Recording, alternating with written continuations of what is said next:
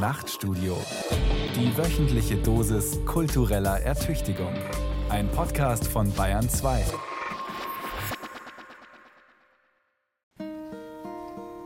Jetzt kommt die Finsternis. Hello, darkness, my old friend. Die Finsternis. Die Finsternis? Die Finsternis. Hello, darkness, my old friend. Große, sehr große Köpfe in der Finsternis. I've come to talk with you again.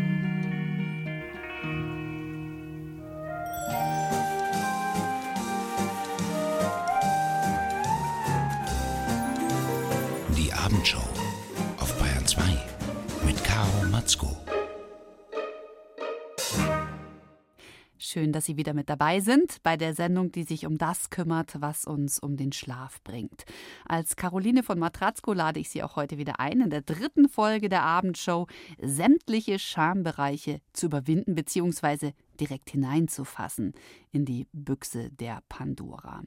Im Radio schaut ja keiner zu.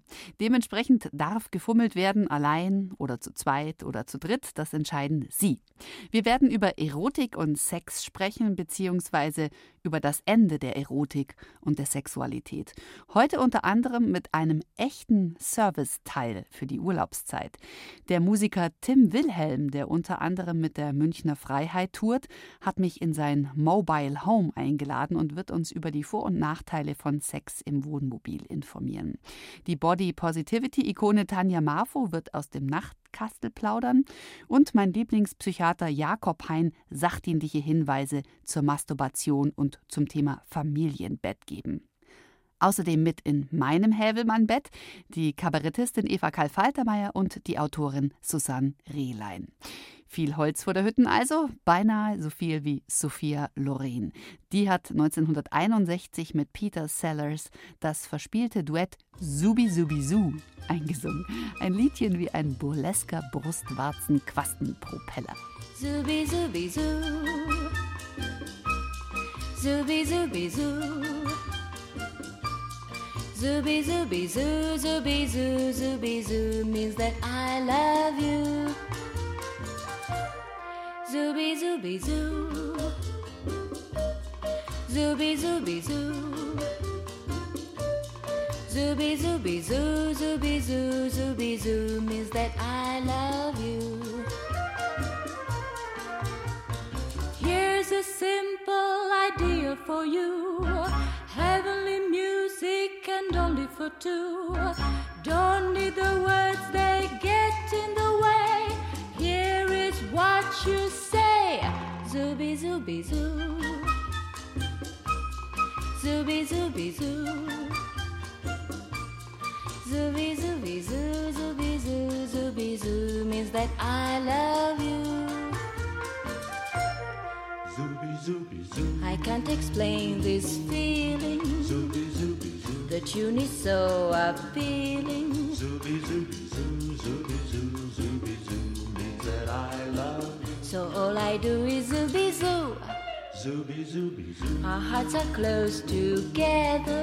Zooby, zooby, zoo. This tune is ours forever. Zooby zooby zoo, zooby zoo, zooby zoo means that I love you. Here's a simple idea for you. Heavenly music and only for two.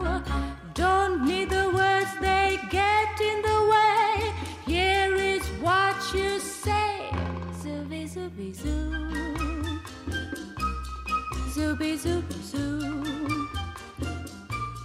Zooby zooby zoo, zooby zoo, zooby zoo means that I love you. Zooby zooby zoo, zooby zoo, zooby zoo means that I love you. Sobe, sobe, sobe. Subi Subi Su. Sophia Loren und Peter Sellers, ein Traumpaar seit der Verfilmung des George Bernard Shaws Theaterstücks Die Millionärin. Vor allem dank einer großen Skandalszene, da kommt Sophia in die Praxis dieses armen Arztes von Peter Sellers gemimt, äh, den sie zu heiraten gedenkt und sie steht dann dort in Corsage mit Strumpfhaltern und Wagenradhut. Vielleicht war das die Vorlage für Uschi Glas legendäre Szene auf dem Polizeirevier in Zur Sache Schätzchen. Das war der legendäre Film der Regisseurin May Spiels, nur echt mit Knarre im Bikinihöschen, von Produzent Peter Schamoni und von Werner Enke, der Schwabing und dem Rest von Deutschland das Fummeln beibrachte. Wie schon gesagt, es geht um einen Fummler. Das entsprechende Tätigkeitswort lautet Fummeln. Ein Gesellschaftsspiel, das allerdings nur zu zweit gespielt werden kann. So zum Beispiel, das ist schwer gefummelt. Nicht so machen, das ist erst recht unheimlich. Uschi Glas sollte damals eigentlich barbusig auf dem Revier stehen, aber das war dem Schätzchen der Nation zu profan. Viel erotischer war es doch nicht alles zu zeigen, sondern die knappe Corsage, die hält, was sie verspricht. Ab da träumten viele von der Kessen Uschi und dachten an sie, wenn sie bei sich selbst Hand anlegten. Das Verb dazu masturbieren. Masturbation ist klasse. Also Masturbation ist eigentlich immer gut. Es macht eine fröhliche Laune. Masturbation macht schön und jugendlich. Also gibt es nichts dagegen einzuwenden. Absolut nicht. Da stimme ich der Münchner Sexualtherapeutin Beatrice Wagner zu. Und mal abgesehen von der Banalität der involvierten Schleimhäute, die ja auch nicht so wahnsinnig ästhetisch sind, interessant ist doch vor allem an was oder an wen Mann oder Frau dabei denkt. Fesselspiele wie bei Fifty Shades of Grey, nackt mit Dreck beworfen werden wie Catherine Deneuve in Belle du Jour oder einsame Insel Sexiness, wie sie in der blauen Lagune Schiffbruch erlitt. Die Gedanken sind angeblich frei, doch sofern man sich in einer festen Beziehung befindet, muss der oder die Liebste auch damit zurechtkommen, wenn er oder sie im Kopfkino nicht die Hauptrolle spielt. Die Idee der romantischen Liebe forever ever postuliert unbedingte und ewige Treue, was märchenhaft ist, denn die Realität ejakuliert gern in die Moralsuppe. Das Alte Testament ist diesbezüglich super rigoros. Du sollst nicht begehren deines nächsten Weib, ist ja für viele Frauen nicht so das Problem. Aber was heißt denn nicht begehren genau? Haben Sie schon mal darüber nachgedacht, wo Untreue beginnt? Im Kopf, auf dem Smartphone oder im Vollzug? Ich habe vor kurzem ein super Buch gelesen von der Ikone der amerikanischen Paartherapie, Esther Perel heißt sie. Und die hat in ihren Therapiesitzungen auch die aller, allerbesten Ausreden gehört, warum etwas kein ernstzunehmendes Fremdgehen war. Mein Liebling, it wasn't sex because we had one foot on the floor. Es war kein Sex, weil wir hatten schließlich einen Fuß immer auf dem Boden. Und in diesem wunderbaren Fremdgeh-Standardwerk The State of Affairs beschreibt Esther auch eine herrliche Caught in the Act-Szene. Ich erzähle sie Ihnen kurz. Eine Frau ist zu Hause und sucht ihren Mann, um ihm irgendwas zu sagen, und findet ihn in seinem Arbeitszimmer. Sie betritt dieses Arbeitszimmer ohne anzuklopfen, geht rein und glaubt ihn in einer Videokonferenz vorzufinden, sieht dann aber seine Hand und seine offene Hose und hört es aus dem Computer laut stöhnen. Sie schaut auf den Bildschirm, sieht dort eine Blondine, und die Ehefrau reagiert erstmal cool und denkt sich ja, mei, schau da halt ein Porno, wusste gar nicht, dass er Blondinen bevorzugt. Und da hört sie, wie die Blondine irritiert den Namen ihres Mannes nennt und fragt, wann er gedenke zu orgasmieren. Und dann kommt heraus, dass ihr Mann für Videosex gezahlt hat. Und er nannte es einfach Customized Porn, also auf ihn zugeschnittener Porno, weil er bräuchte halt die persönliche Ansprache. Jetzt frage ich Sie, wie würden Sie reagieren? Ist das Untreue?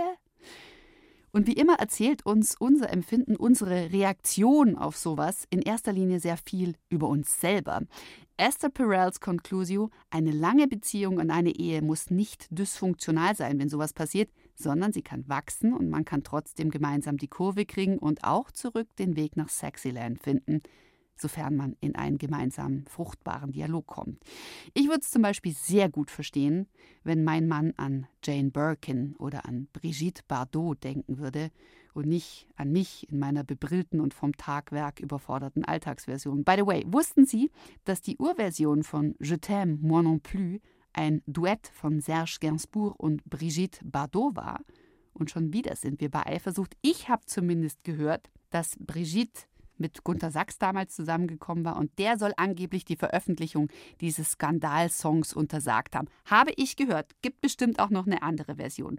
Unter anderem natürlich auch die Version mit Jane Birkin. Und wir unternehmen jetzt mal einen Vergleich, meine Damen und Herren, hier in der Abendshow. Wer soll Ihr Herzblatt sein, Jane oder Brigitte.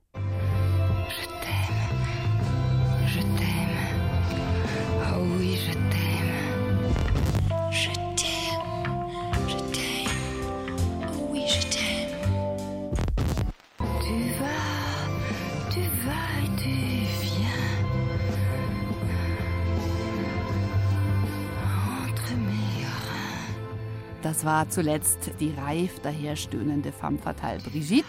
Jane ist immer die, die immer flüstert. Und ich frage mich wirklich, ob sie sich bei der Aufnahme angefasst haben.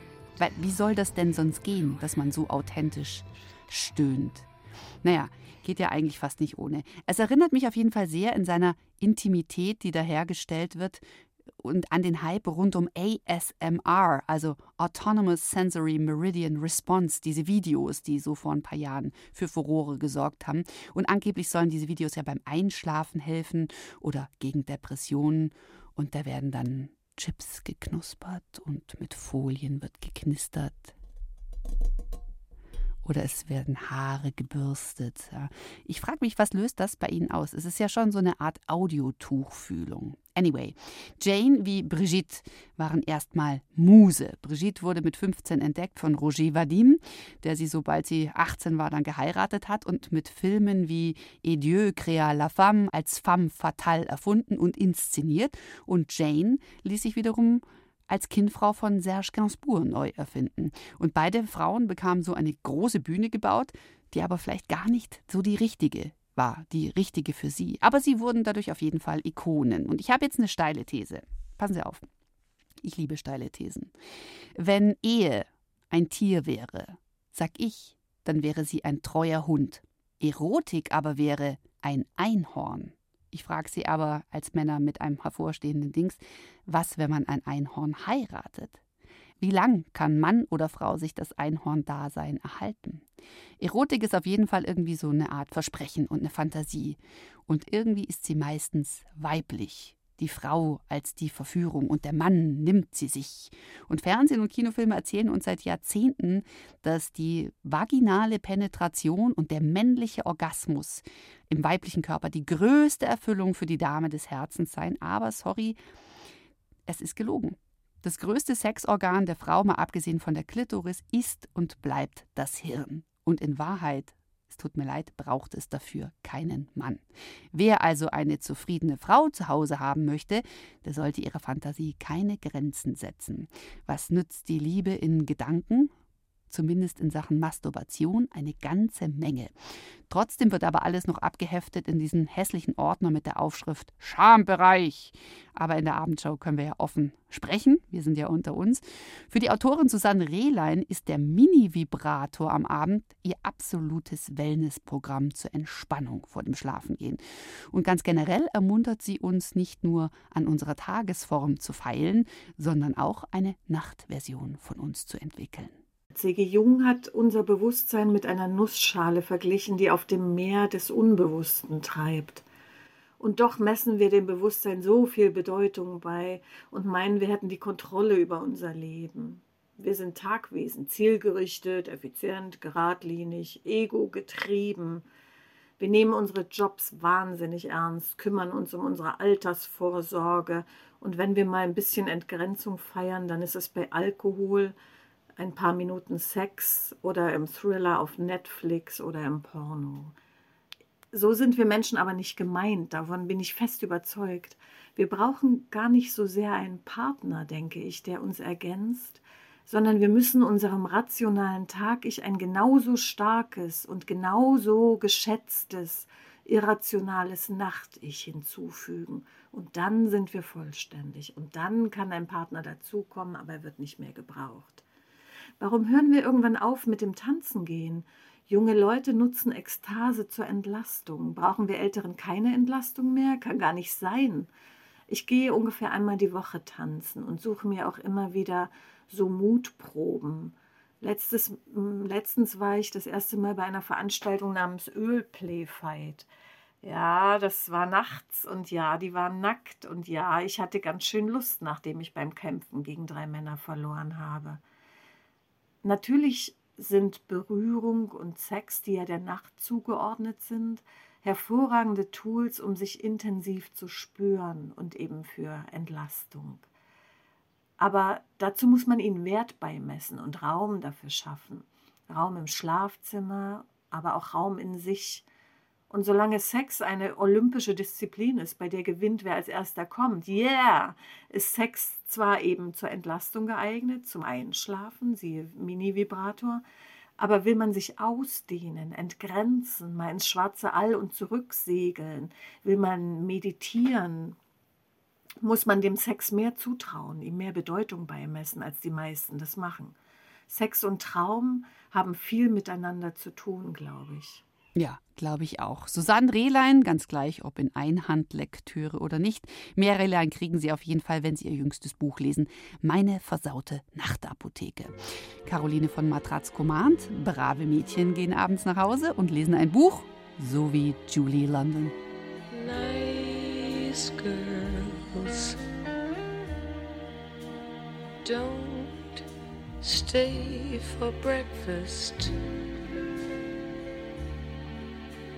That's what they all say. From New York to Rome.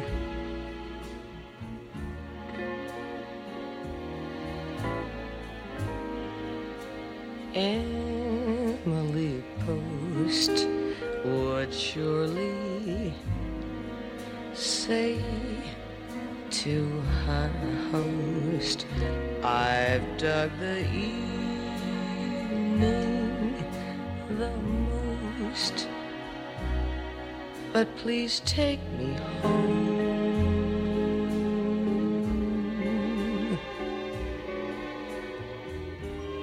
Nice girls don't stay for breakfast. I'm a nice girl.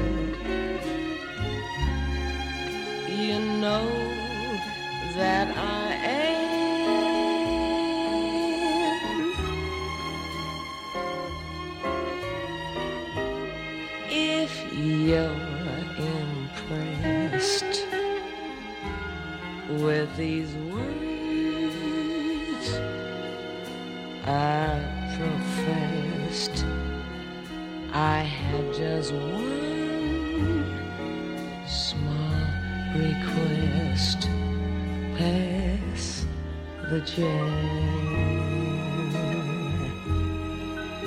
Please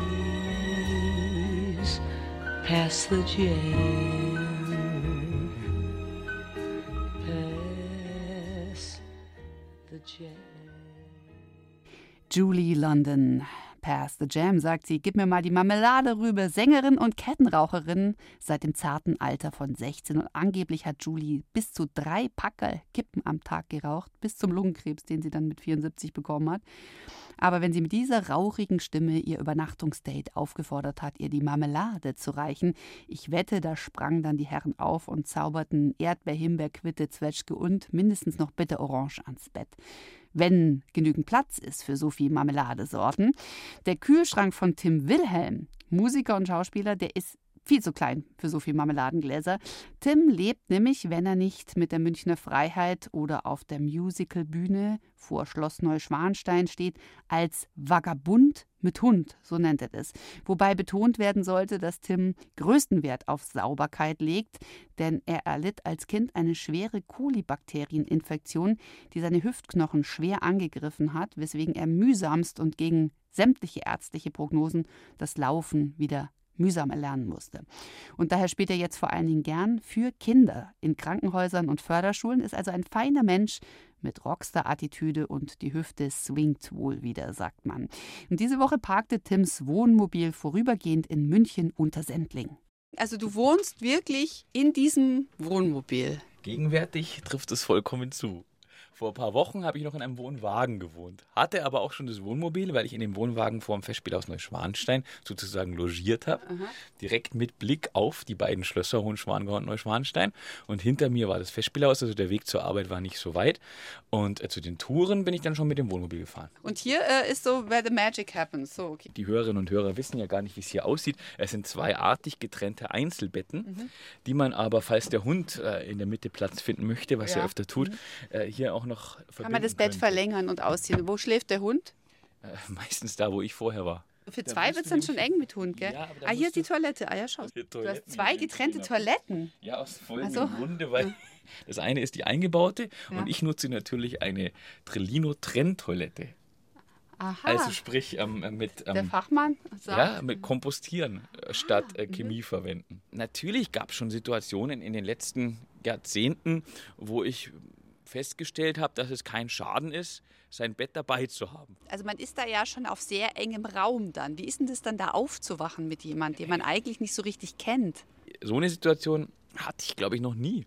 Ich bin einfach nicht der Typ One-Night-Stand. Wenn, dann kennt man sich ja schon vorher. Und das finde ich tatsächlich eher entspannend, weil mit Leuten, die ein Problem damit haben, dass jeder von uns mal aufs Klo muss, wird es auf Dauer sowieso schwierig, glaube ich. Äh, und äh, wer Hunde hat, der hatte schon vieles in der Hand. Darauf reimt sich, der Pumuckl lehrt ja! Was sich reimt, ist gut.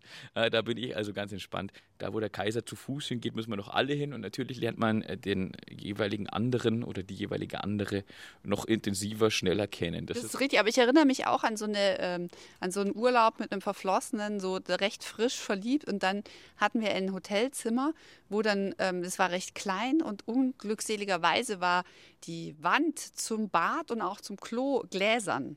Ha, sowas kenne ich Das auch. echt schwierig ist, wenn man noch versucht, dem anderen vorzugaukeln, man hätte keinen Stoffwechsel. Also die Beziehung musste scheitern. Okay. Jetzt hast du so vorgelegt, jetzt hast du doch verdient, dass ich entsprechend offen Ja. antworte.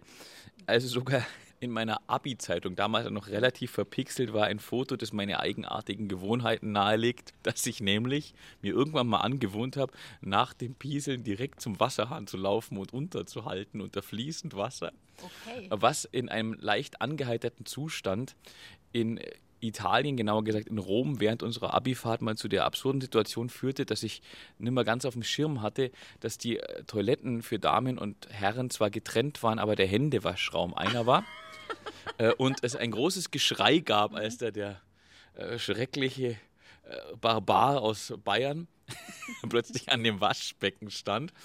Also sprich, äh, da kann man sich natürlich drüber amüsieren, aber man kann auch sagen, es gibt Schlimmeres, als dass jemand reinlich ist. Ja. Wenn man das frühzeitig mitkriegt, ist es doch gar nicht so schrecklich. Jetzt hatte ich mir eigentlich gewünscht, dass du ein Lied anstimmst, nämlich von der Münchner Freiheit. Ohne dich schlafe ich heute Nacht nicht ein, aber das darfst du nicht. Ja, weil es ja noch nicht Abend ist und als gut erzogener Mensch. Aber hast du eine Gitarre da und könntest noch eins spielen?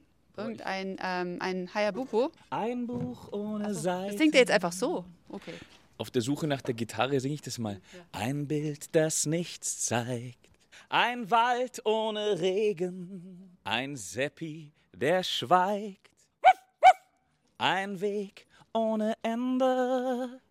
Ein Tag ohne Licht. Das alles ist sinnlos. Das bin ich ohne, nicht ohne Gicht, ohne dich. Manche singen ja, ohne Gicht schlaf ich heute. Nein, das war was anderes.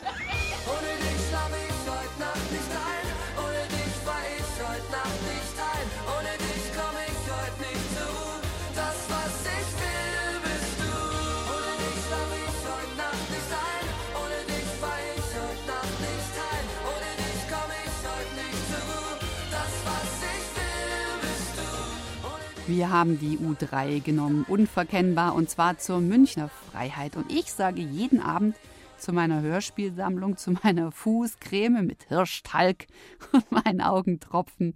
Ohne euch schlafe ich heute Nacht nicht ein. Und daher haben diese drei auch einen Stammplatz in der Row Zero meines Nachtkastels. Ich frage mich, was wohl in Hamburg-Norderstedt auf dem Nachttischchen steht.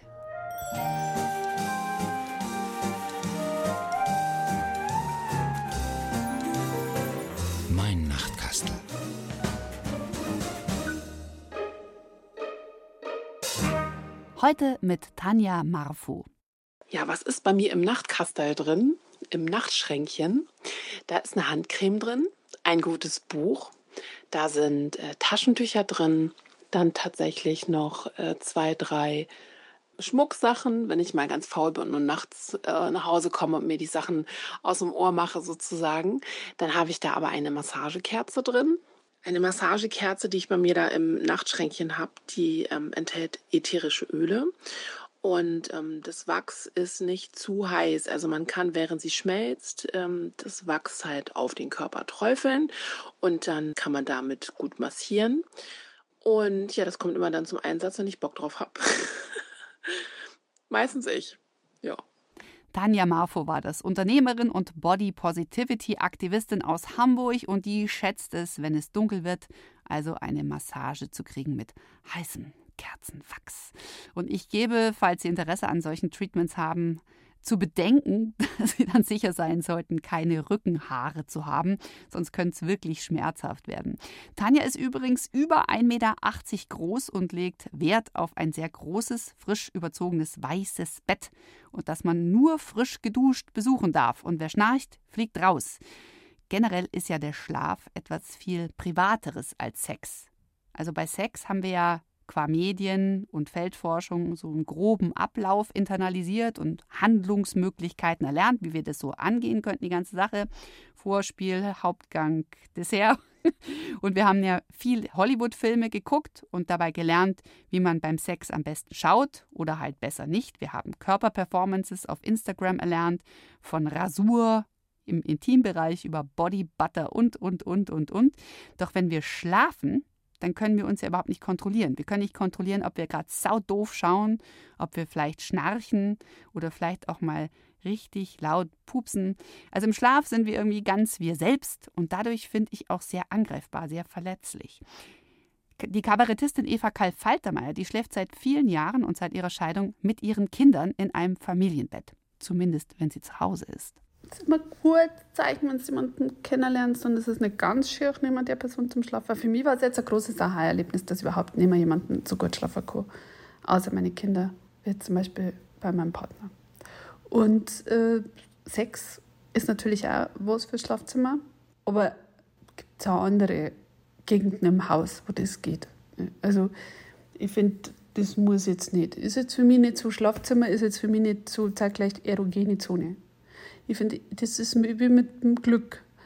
Das innere Glück, das hat man ja jetzt nicht unbedingt zum Beispiel bloß im Urlaub, sondern das tragt man in sich. Und sexuelle Energie hat man jetzt nicht automatisch bloß im Schlafzimmer, das kann man überall haben. Hm, ob das Familienbett so eine gute Idee ist, das diskutieren wir gleich. Jetzt sei erst nochmal betont, Eva Karl Faltermeier gehört auf jeden Fall zu den Frauen, die neben der genannten Energie auch eine enorme sexuelle Ausstrahlung hat, die reicht, um die gesamte eiskalte Oberpfalz zum Kochen zu bringen. Vergleichbar mit der Frau, die einer ganzen Riege prominenter Herren wie Eric Clapton, Raphael Enthofen und dessen Vater und und und das Herz gebrochen hat. Carla Bruni, seit 13 Jahren bekannt als Première Madame Sarkozy. Und hier covert sie jetzt die Stones. Warum? Weil sie es kann. I've been holding out so long. I've been sleeping all alone. Lord, I miss you.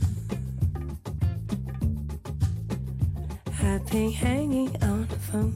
I've been sleeping all alone. I won't kiss you. Yeah.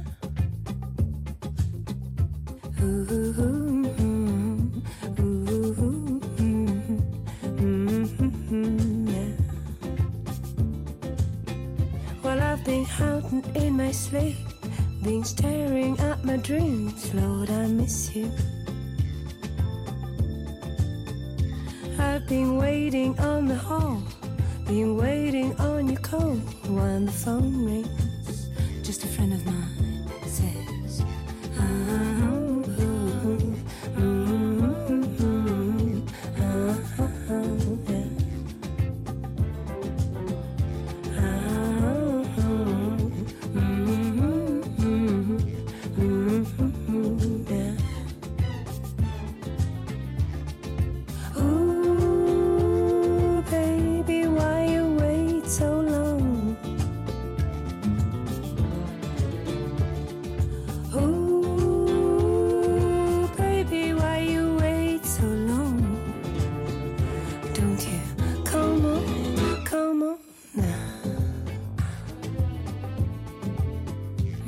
Tu me manques, tu me manques, tu me manques.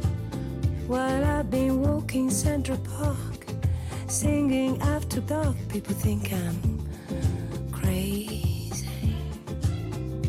I've been stumbling on my feet, shuffling through the street. People ask me, What's the matter with you, girl? Hey, what's the matter, girl? I'm here with some Puerto Rican friends and I just died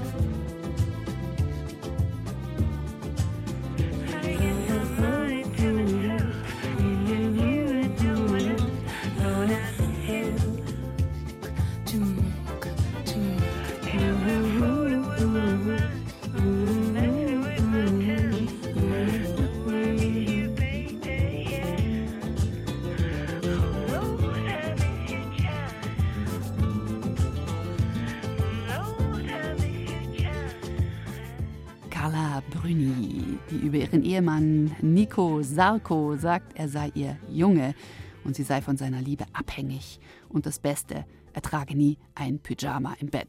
Ob ich das wissen wollte, weiß ich nicht. Es gibt ja die überzeugten Nacktschläfer, was ich komisch finde, zumindest solange die Kinder nachts ins Elternbett krabbeln. Aber die Sache mit den Kindern im Bett, hm, stellt ja die keuscheste aller Gemütlichkeiten dar und das Thema treibt viele um. Ich sage ein Fall für meinen Lieblingspsychiater Jakob Hein. Was hältst du von dem Prinzip Familienbett? Weil das sorgt bei vielen Freundinnen und Freunden von mir wirklich für riesige Diskussionen. Das Kind kommt immer noch nachts zu uns ins Bett. Damit kommt, wird es auch oftmals herangezogen als Entschuldigung, warum die Erotik komplett zum Erliegen gekommen ist ähm, und nichts mehr weitergeht und man äh, schon gar nicht mehr beim äh, Kauschiene reinschieben drüber nachdenkt, ob vielleicht heute noch was gehen könnte, weil das Kind kommt ja eh wieder. Ich glaube, dass sich auch viele Paare dann damit beschäftigen, dass das so ein Familienkuscheln ist und man sich nicht mehr damit konfrontieren will, dass die Ehe eh vorbei ist eigentlich, zumindest äh, als Paarbeziehung. Was hältst du davon? Ich wusste jetzt nicht, an welcher Stelle ich dich unterbrechen darf. Um, ja, also ich stimme, stimme einem zu. Ich denke, also ich denke, Sexualität ist ja schon ähm, äh, ein, ein Trieb. Äh, es ist ja schon etwas, was, was sich bahnbrechen kann und bahnbrechen darf. Und, ähm, und ich glaube, dass eben dass diese Art des Familienbettes, äh, also zuerst kommt das Ende der Sexualität und dann kommt das Familienbett. Also ich glaube, dass, dass da eben sozusagen was, was erlaubt wird und etwas Raum gegeben wird, was dann für, diesen, für diese Zeit dann eben auch ein Problem lösen kann. Ich denke, es kann eben auch Perioden geben in der Beziehung, wo, ähm, wo die Partner jetzt eben nicht wahnsinnig viel Lust auf eine vielleicht oder wo die, wo sich vielleicht, also wo sich vielleicht die Sexualität auch einfach ändert. Also wenn man jetzt beispielsweise ähm, eine, eine sogenannte normale, also eine vaginale Geburt hatte, dann ist vielleicht ähm, auch für eine gewisse Zeitperiode ähm, der, der, der Lust nach äh, vaginalem Sex erstmal ähm, äh, deutlich vermindert und das ist okay. Es ist immer alles okay pro probiert nicht sozusagen über euch hinwegzugehen. Das ist sowas, was ich so, so schade finde, dass man sagt, ich bin zwar traurig, aber ich, ich tue so, als ob ich es nicht bin. Oder ich möchte das zwar nicht, aber ich tue so, als ob ich es möchte. Aber ich glaube, dass, äh, dass, äh, dass eben so, also so ein ständiges im Bett schlafen äh, mit dem Kind äh, ab einem bestimmten Punkt eben da auch, dass man da darüber nachdenken soll. Also man kann ja das Kind dann im, im Ehebett oder im Familienbett schlafen lassen und kann dann im Kinderbett Sex miteinander haben oder, oder im, im, im, eben im Bad oder ähm, eben irgendwo anders, wo man findet, wo es, wo es eben gut passt. Aber wenn der Trieb eben da ist, dann kriegt man das eigentlich gut hin. Aber wenn der Trieb eben für den Moment erloschen ist, dann kann das eben so eine, so eine angenehme Beruhigungs, ähm, Beruhigungspille sein. Es, mh, sehr, schwer, sehr schwierig zu verhandeln ist ja in Partnerschaften auch die unterschiedlichen Sexualtriebe der Partner. Also während eben der eine eben vielleicht sagt, dass ähm, monatlich das für ihn total okay ist, ähm, und der andere eben ungefähr täglich sich, äh, äh, täglich sich darüber freuen würde, muss man irgendwie, ähm, wäre es schön, wenn man eben eine gute Mitte findet. Also dass dann eben der monatliche Partner dann sagt, na gut, dann ist es aber auch für, also dann, dann ist eben die Frage, was, was heißt für den anderen Sexualität und, und heißt es dann, dass man die Beziehung zum Beispiel offener gestalten will und, und, und wenn man das eben nicht will, äh, welche anderen Lösungen findet man? Also ähm, genau, und ich denke, das Familienbett ähm, sollte schon in aller Regel einen Endpunkt haben. Also ich finde es eben komisch, wenn die Kinder zehn und älter sind, äh, wenn man dann mit denen jede Nacht in einem Bett verbringt, dann kommt man langsam in, in, in, in sozusagen gelb, gelblich gefärbte Zonen, wo, wo man dann vielleicht auch so, wenn man selber das vielleicht nicht mehr Freundinnen erzählen möchte, dann ist vielleicht der Punkt erreicht, wo man vielleicht auch was ändern sollte. Und es ist ähm, eben auch eine Leistung äh, und also schön und angenehm und sicher und autonom für ein Kind im eigenen Bett schlafen zu können. Das ist was Tolles, also ähm, ab einem bestimmten Alter. Ja. Mm. Was ich absolut hasse übrigens ist dieses äh, dämliche Jedes Kind kann schlafen lernen Buch, was, ähm, was eben sozusagen Kindern, also sozusagen erlernte Hilflosigkeit beibringt. Also da würde ich äh, mich immer massiv dagegen aussprechen. Also äh, solange das Kind ein Säugling ist, ähm, kann man kann es auch noch im eigenen Bett schlafen und es ist jetzt kein Statement dafür, seine Kinder bis zehn zu stillen, sondern äh, es ist ein Statement dafür, dass man eben Säuglinge ruhig noch auch im eigenen Bett schlafen lassen darf. Und wenn die dann trotzdem immer noch kommen mit zehn, was macht man dann? Sagen, ich traue dir das zu, ich bringe dich jetzt rüber?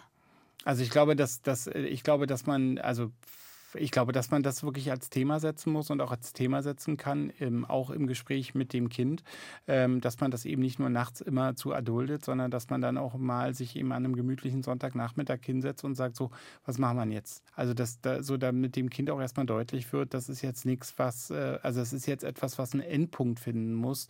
Das ist den Kindern aber auch meistens klar. Also mit zehn zum Beispiel, so, da, da sind ja dann auch bei der Klassenfahrt. Also ähm, äh, und haben das ja dann schon geschafft bei der Klassenfahrt und dann hat man vielleicht den kleinen Fehler gemacht, daran nicht anzuknüpfen und nicht zu sagen, wir freuen uns mit der Klassenfahrt, ganz toll. Und wenn du dann wiederkommst vom Chiemsee, dann schläfst du auch eigentlich immer in deinem Bett. Und wenn, wenn das nicht ist, dann kommst du vielleicht noch eine halbe Stunde zu uns. Also dass man dann so ein Auswöhnprogramm sozusagen gemeinsam äh, konstruiert. Und dann, dass man sich hinsetzt und überlegt und dass dem Kind klar ist, das ist wichtig, das ist ein Endpunkt und dieser Endpunkt wird jetzt hier gerade besprochen.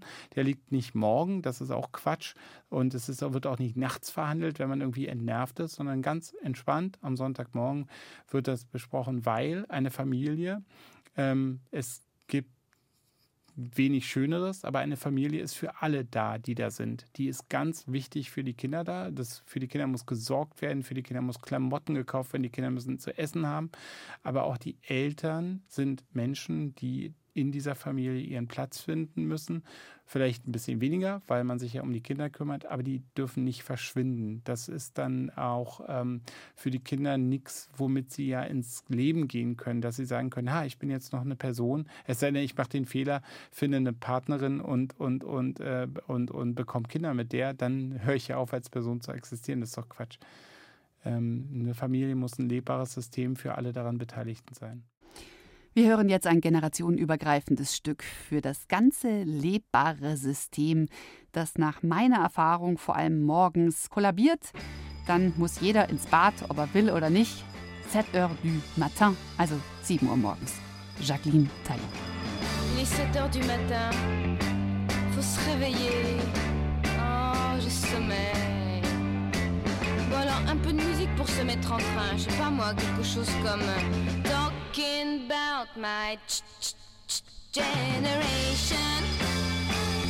Ouais, c'est pas tout à fait ça. Je trouve plus ma brosse à dents. Quelle passée celle-là encore Euh, La bleue est à mon père, la rouge est à ma mère, la jaune est à mon frère. Vous avez pas vu ma brosse à dents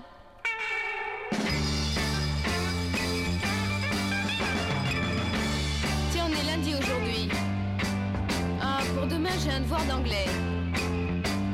Hmm, J'aimerais bien avoir Paul McCartney pour m'aider.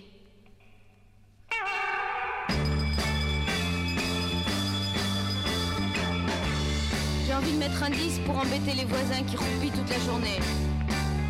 Euh, quelque chose comme un bon Elvis Presley. Oh, mais c'est vrai, celui-là, il en est resté. Ah, bah, bah, bah,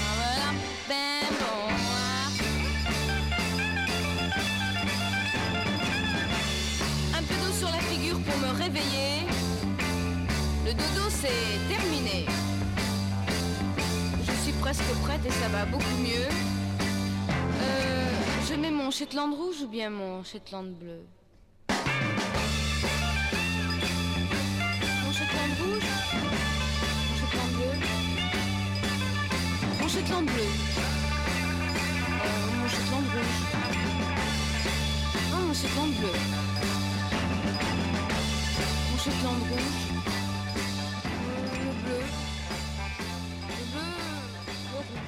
Familienleben und das Funktionieren müssen am Tag ab 7 Uhr morgens, was eben besungen wurde.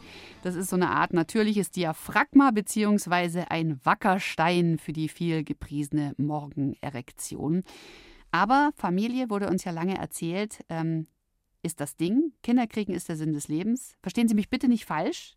Ich liebe meine Familie und es ist unglaublich sinnstiftend. Aber trotzdem, Sex als Akt oder Sex als Vermehrung hängen zwar irgendwie zusammen, sind aber auch irgendwie zwei Paar Stiefel. Im Mittelalter wurde übrigens diskutiert, ob eine Frau überhaupt Sex haben darf, ohne dabei an Vermehrung zu denken. Und im 14. Jahrhundert war die Kirche der Meinung, dass die Frau automatisch Lust empfinden würde, wenn der Mann in sie hinein ejakuliert.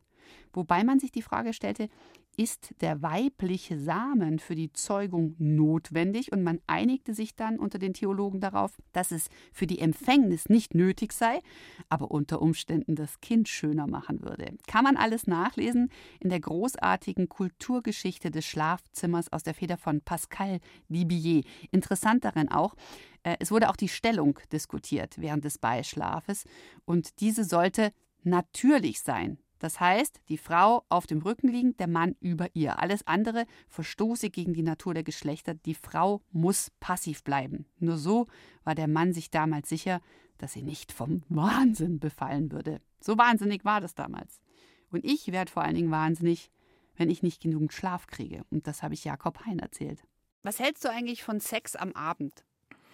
Ähm, ja, also äh, äh, äh, immer fragst du mich das, wenn wir uns treffen. Nein, äh, die, die, also ähm, also äh, genau die die die die äh, die Untersuchungen sozusagen sa sagen ja, dass es dass dass Sex am Morgen noch besser ist, weil weil morgens Menschen höhere Testosteronlevel haben, also also die Körper können sozusagen besser Sex produzieren am Morgen, wenn man ein sehr erfülltes Sexualleben hat, dass Sexualität, die man miteinander erlebt, den Adrenalinspiegel hebt. Das heißt, es ist äh, dann oft gar nicht so leicht, danach einzuschlafen. Also ähm, wenn man guten Sex hat miteinander, dann sollte der aufregender sein als ein guter Kinofilm und danach geht man ja auch nicht gleich ins Bett. Also, also ich finde nicht, dass Sexualität eine Schlafpille sein sollte, so dass man sagt, oh, ich kann nicht schlafen, aber weißt was, dann haben wir halt eben noch mal kurz Sex miteinander, dann, dann klappt es eigentlich immer. Aber ich will auch hier keine Vorschrift machen. Ich sage nur, dass, äh, dass eben Sexualität auch sehr aufregend sein darf und dann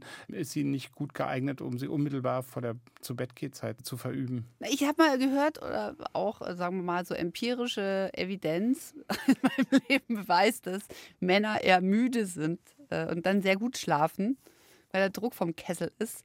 Und das Weibchen aber danach irgendwie energetisch aufgeladen sind. Das heißt, äh, ich finde es total schwierig, am Abend noch das praktizieren zu sollen, müssen, dürfen, können, weil ich dann nicht schlafen kann. Wenn ich am nächsten Tag um 5.30 Uhr aufstehen muss, um mein emsiges Tagwerk in meiner Grafschaft zu verrichten, schaffe ich das nicht. Was sagst du aus professioneller Sicht dazu? Also das ist ja das Schöne an der Abendshow, dass man eben über solche wirklich wichtigen Fragen spricht. Also ich finde, das ist eine wahnsinnig wichtige Frage. Also ich habe jetzt nicht so eine schnelle Antwort, zack, zack, zack, äh, so, sondern ich finde das eine gute und eine wichtige Frage. Also Sex soll einen glücklich machen. Also Sex ist jetzt nichts, äh, was man irgendwie so, wo man sagt, so wie Zähne putzen. Also das ist schon auch okay, das sollte man schon machen. Sondern es wäre schon schön, wenn beide Partner durch die Sexualität irgendwie so ein Glück empfinden. Also wenn die sagen, ach, das ist so toll, ich finde es das gut, dass ich Sex mit meinem Partner habe.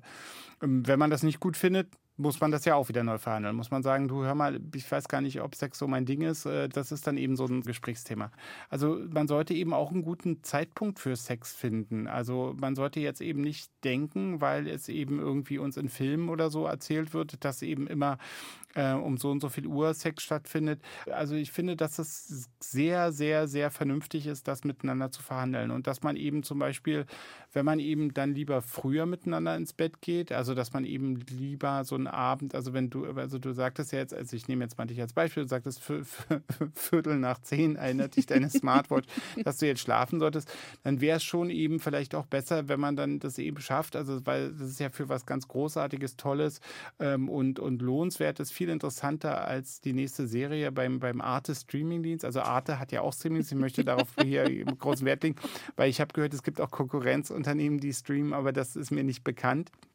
Jedenfalls ist ja eigentlich, wenn alles gut läuft, ähm, Sex besser als die beste Serie. Und ähm, dann sollte man sich dafür auch Raum und Zeit schaffen. Und das erfordert ein bisschen Mühe und es ist aber unfassbar wertvoll. Also das ist wirklich, wirklich toll und wertvoll, weil wenn man das Gefühl hat, ich habe wirklich ein sehr schönes, entspanntes Sexualleben mit meinem Partner, dann ist man ja schon mal irgendwie bei mindestens 45 Prozent. Also da fehlt ja kaum noch was, um zu sagen, wir haben eine gute Partnerschaft. Wie groß ist das Thema Sexualität denn bei deinen Patientinnen und Patienten? Ähm, ganz unterschiedlich. Ähm, also bei den Erwachsenen ist es ein sehr, sehr wichtiges Thema. Bei den Kindern ist es kein Thema. Und ähm, bei den Jugendlichen ist es sozusagen, also die sind froh, wenn die mal was anderes denken können. Also ganz ehrlich, also so als jugendlicher Mensch äh, kann sich das manchmal so anfühlen, als ob man irgendwie so eine Zwangsjacke angezogen bekommen hat und man weiß gar nicht von wem und man weiß gar nicht, wie man sie auskriegt irgendwie. Man ist ständig damit beschäftigt und denkt so, so interessant. Also ich würde auch gerne mal irgendwas anderes machen, aber also nicht im Sinne von machen, im Sinne, ich hätte gerne mal was anderes im Sinn. Also das kann ja sehr, sehr einengend sein, wenn, wenn, wenn sozusagen plötzlich die Sexualität in einem explodiert. Die Jugendlichen wiederum, die ähm, Identitätsstörungen haben, Geschlechtsdysphorie zum Beispiel, also die jetzt zum Beispiel nicht zufrieden sind mit ihrem Körper, äh, für die Sexualität interessanterweise gar kein Thema. Also ähm, ich habe mich gerade jetzt mit einer transweiblichen Person unterhalten, die so sagt, ja, ich weiß schon und so, aber also das hängt da unten rum und es ist so, ich bin so, ich sehne den Tag herbei, wenn ich das los bin. Das ist so, ich, das interessiert mich gerade gar nicht. Ja, deswegen ähm, probiert man ja zum Beispiel auch Begriffe wie transsexuell, probiere ich zum Beispiel zu vermeiden, weil es in anderen immer implementiert, dass sie denken, oh, die wollen irgendwie Sex, irgendwie anders Sex erleben. Also das ist was, was Menschen, also transidente Menschen gar nicht interessiert. Das heißt aber, ähm, Kinder ist kein Thema, bei Jugendlichen äh, ist es dann oftmals schon gleich automatisch Teil einer pathologischen Situation. Nein, nein, nein, nein. Also Kinder, also muss man jetzt auch differenzieren. Also, also es gibt zum Beispiel Kinder, die masturbieren. Also das gibt es überraschend häufig. Und da besteht die Aufgabe des äh, Kinder- und Jugendpsychiaters darin, das in eine vernünftige Bahn zu lenken, im Sinne von, dass eben die Scham erstmal den Eltern zu nehmen, auch diesen Schwachsinn, dass die Eltern dann irgendwie was falsch gemacht haben müssen oder, oder gar noch Schlimmeres. Also dass man das erstmal nimmt, dass man sagt, nee, nee, das ist schon okay. Manche Kinder äh, masturbieren halt und ähm, das ist aber, ähm, hat aber irgendwie mit so einer gerichteten Sexualität nichts zu tun. Also die machen es einfach, weil es sich angenehm anfühlt und probieren jetzt auch gar nicht so zielgerichtet zum Orgasmus zu kommen. Also das ist so ein komplexes Thema. Das, wenn wir hier schon, wie gesagt, sind, dann muss man auch das besprechen. Aber es ist eigentlich kein Thema. Also viel wichtiger ist irgendwie das nächste Upgrade von Pokémon Go oder irgendein neuer Skin bei Fortnite oder, oder irgendwie vielleicht sogar ein neues Playmobil, was rausgekommen ist oder so. Und bei den Jugendlichen ist es dann eben so, die gehen einfach so ähm, sozusagen unschuldig ähm, ihres Wegs, Gymnasium sagen wir mal, ja, vierte, fünfte, sechste Klasse und dann plötzlich eines Nachts irgendwie, boom, äh, kommt es über sie und, ähm, und sie, sie, sie äh, irgendwie ihre, ihre, ihre gute Freundin, mit der sie äh, eh immer sozusagen so gern Zeit verbracht haben und so plötzlich begehren sie die sexuell und, und, und, und können irgendwie und denken irgendwie an diese äh, gute Freundin irgendwie auch ähm, sozusagen in so einer körperlichen Hinsicht und, und, und, und, und äh, das ist ja, also es, Verstörend das, das ist so total verstörend irgendwie auch erstmal. Das ist erstmal so, wie geht man damit um? Also das plötzlich, also von so einem ganz unschuldigen Lächeln, das man der entgegenbrachte, ist es plötzlich so ein Keep Smiling. Ich muss jetzt irgendwie, die darf jetzt nicht merken, dass ich, dass ich irgendwie, dass ich ganz, ganz unkeusche Gefühle der gegenüber habe und dass ich voll Lust hätte, irgendwie deren Körper mal anzufassen, äh, was mir irgendwie vielleicht vor einer Woche gar nicht in den Sinn gekommen wäre. Es ist sehr sehr, ist ganz schön krass. Da muss man ganz schön viel auch mental managen. Genau, und das ist sozusagen äh, verstörend oder so. Und dann da, da, da geht es dann sehr viel. Also ich hatte mal eine ganz tolle, ähm, hochbegabte Patientin, die, die sagte so, naja, ich war in so einer Schnelllernerklasse, ähm, also in irgendeinem so Gymnasium bei die, und dann meinte sie, wir, wir hätten bestimmt auch ganz gut sein können, aber wir haben ja pausenlos über Sex nachgedacht. Das fand ich irgendwie so, fand ich irgendwie so ganz, ganz so. Also die, sie ist auch total hochbegabt geblieben und, und, und, und studiert, aber sie wird bestimmt mal eine großartige Wissenschaftlerin. Aber ich fand es so, so angenehm distanziert resümierend, dass sie so sagte, ja, also irgendwie wär, wär, hätte sie wahrscheinlich mehr schulisch geleistet, aber eigentlich musste sie immer an Sex denken. Ja, das finde ich eigentlich sehr schön. Also Ich, ich finde es auch fast traurig und da werde ich, obwohl ich Nostalgie irgendwie verachte. Hm. Ich hatte neulich einen sehr schönen Damenabend mit ein paar sehr guten Kolleginnen und Freundinnen und da meinte die eine, weißt du, früher, wenn ich in der U-Bahn unterwegs war, dann habe ich mich permanent als Studentin umgeschaut, so was für Typen da sind und ähm, habe mir dann vorgestellt, mit wem ich jetzt Sex haben könnte. Wow. Und jetzt fahre ich in der U-Bahn und ich sehe überhaupt niemand mehr, der überhaupt irgendwie in Frage kommt. Und irgendwie ist es ja auch traurig. Das ist, ich meine, das ist das Gute an der, an, an der männlichen Sozialisation. Man, man, man, man, man ist ja, man bildet sich ja ständig ein, irgendwie 25 zu bleiben und deswegen äh, sozusagen, das ist intakt sozusagen. Man denkt immer, oh Mensch, hier, das wäre doch völlig, also so und, und, und, aber in dem Moment, wenn die dir dann einen Sitzplatz anbietet, dann weiß man, dass es wahrscheinlich nichts wird. Irgendwie mit einer heißen Bettgeschichte. Ähm, Aber lässt es Also nicht auch Platon- beim, beim warte Mann mal. nach irgendwann? Also Platon hat gesagt, ähm, dass das äh, Verebben der Sexualität, also äh, dazu gefragt sozusagen in so einem Gespräch, wie das ist, sagte er, es ist, als würde man von einem ungezähmten Pferd absteigen dürfen. Ähm, natürlich lässt es nach und, und ich finde eben, also ich finde das Leben sehr schön und ich finde eben auch ähm, alles so, was in der Hinsicht so, äh, also ich finde es zum Beispiel schön, weniger, also sozusagen weniger als absurd viel Libido zu haben, weil man dadurch ja auch sich viel mehr auf Sexualität einlassen kann und viel mehr, also der große Unterschied zwischen, äh, zwischen Masturbation und, und, und Sex mit, äh, mit Partner ist ja, dass man eben den Weg einfach ähm, absolut genießen und, und, und zelebrieren kann, während es ja bei Masturbation eher ums Ziel geht. Also das finde ich eigentlich eine, eine sehr große Chance und eine, und eine Schönheit, die sich einem eröffnet im Leben. Jakob Hein, mein Lieblingspsychiater aus Berlin. Und ich hoffe, Sie sind jetzt inspiriert, sich und Ihrer Zärtlichkeit genug Zeit einzuräumen oder sich als Nachtwesen ganz mit sich oder einem eventuellen Gegenüber zu beschäftigen. Lieben Sie sich und dann träumen Sie was Schönes. Caroline von Matratzko wünscht Good Night and Good Luck.